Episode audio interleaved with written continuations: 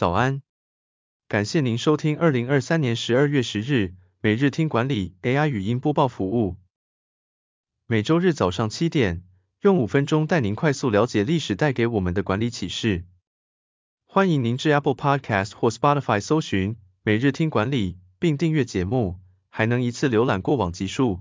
另外，只要在经理人官方 LINE 聊天室输入“听书”两个字，就能解锁限量的隐藏优惠。今天带来的是空降主管如何立下威信，同时又得人心。司马穰苴斩宠臣的故事。矛盾领导是一个使用两种极端态度的领导行为，用得好的领导者能以此兼顾向上与向下管理。这一集要以十大名将之一的司马穰苴为主角，分析他如何成为成功的矛盾领导人。司马穰苴的矛盾领导，立威于上。施恩于下。齐景公在位时，面对晋国与燕国两国入侵，齐国军队因为两面受敌而节节败退。面对这样的困境，齐景公非常忧虑，于是当时的齐国宰相就举荐田穰苴担任大尉。在共商军略大事后，齐景公认为田穰苴是可造之才，便任命他为将军，准备率军抵抗。这时田穰苴说：“我出身卑微。”却享有高位，恐怕将士不会服气，百姓不会信任。希望能指派一位君王宠幸且受人敬畏的人来做监军。齐景公因此派宠臣庄古去督察军队，田穰苴也跟庄古约定隔天正午在军营门口会合。第二天一早，田穰苴便出发赶到军营。反观庄古因为向来骄傲，以为担任监军不需要准时，因此亲友为他送行，他就留下来痛饮。直到傍晚才姗姗来到。田穰苴问：“为何迟到？”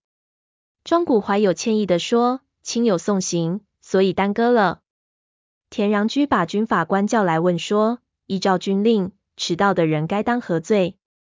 军法官回说：“依法处斩。”庄古非常害怕，火速派人去向齐景公求救，可是派去的人还没赶回来，庄古就已经被处斩，这让将士大为震撼。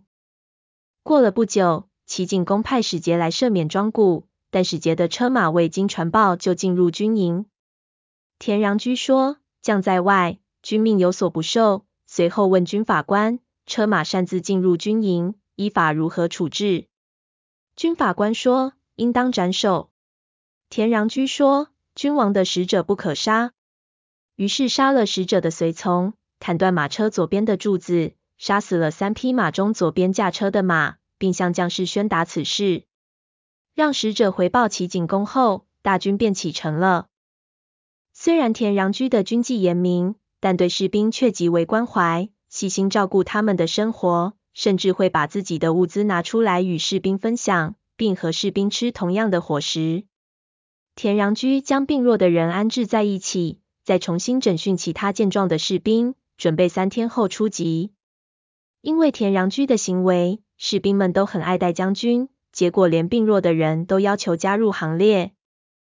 晋国军队得知这种状况后，没等齐国军队到来，便撤退离开。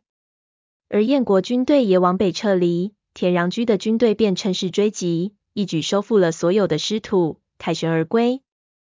战争胜利后，齐景公率文武大臣亲自到城外迎接。田穰苴在军队还没到国都前，先解除战备，让将士宣誓效忠君王后，才率军入城。事后齐景公封他为大司马，所以后人称他为司马穰苴。拿捏对象、力道和时机，领导才能刚柔并济。司马穰苴恩威并施的矛盾领导，成功的关键在于他在对象、力道和时机上的拿捏恰到好处。